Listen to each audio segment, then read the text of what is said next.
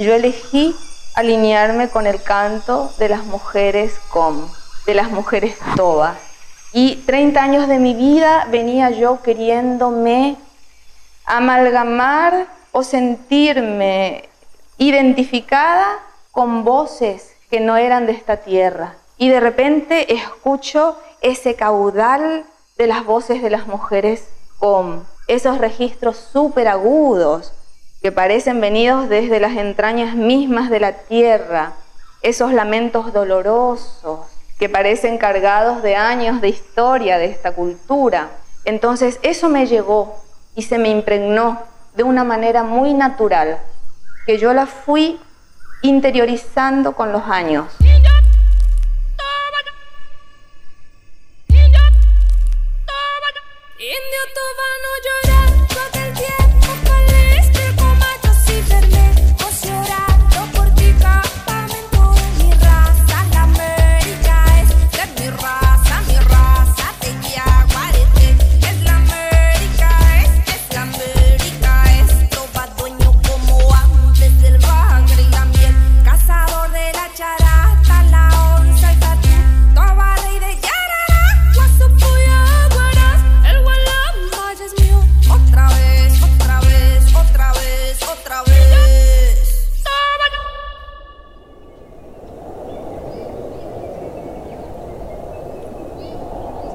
Para que la gente se eh, ubique en lo que es mi historia.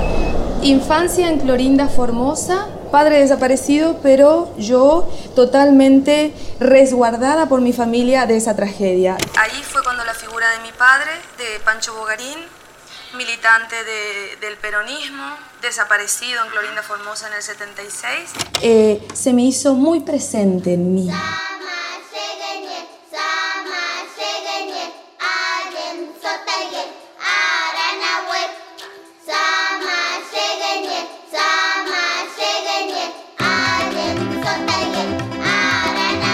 Los sonidos de mi infancia son los sonidos eh, del gallo, eh, los sonidos de mis primos jugando, nuestras risas, eh, el silbido del pombero. Hay mucho de realismo mágico en el interior. La música siempre como paisajes sonoros, la música siempre acunándome.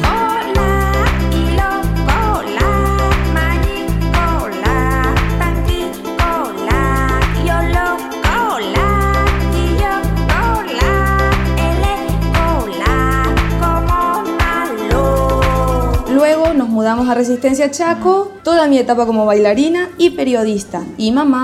A mis 28 años recién, yo siento la necesidad de volver a las tablas.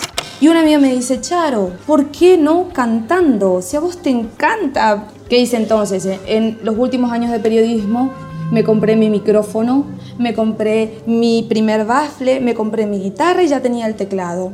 Y mi público era, yo estaba en el piso de arriba de, nuestro duplex en el barrio Santa Inés, mi público eran mis compañeros de comunicación social que venían a escucharme y yo tocaba canciones de Fito, de Charlie.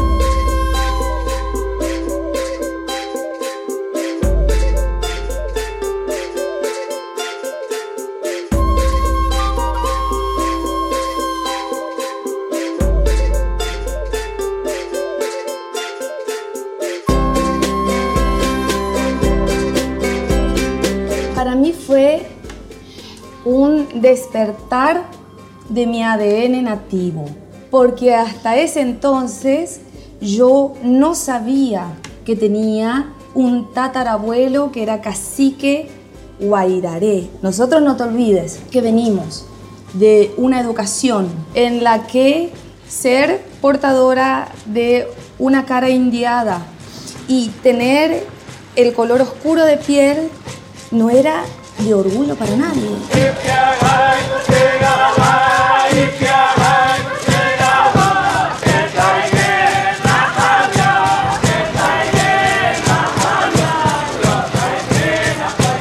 Creo que mm, en una pequeña medida el trabajo de Tonolet vino a mostrar en la sociedad que teníamos pueblos originarios que no son parte de un manual capeluz, que tienen su lenguaje propio, su cultura propia y mucha sabiduría.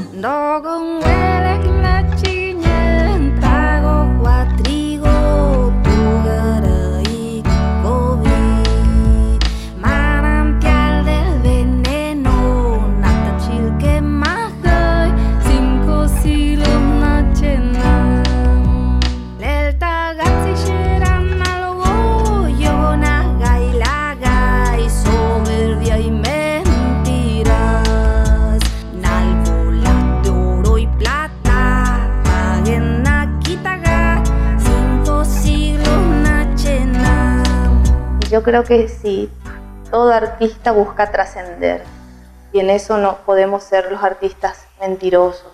Yo creo que es un deber aparte al trascender con tu arte, obligarte a que tu arte sea un arte comprometido, socialmente comprometido.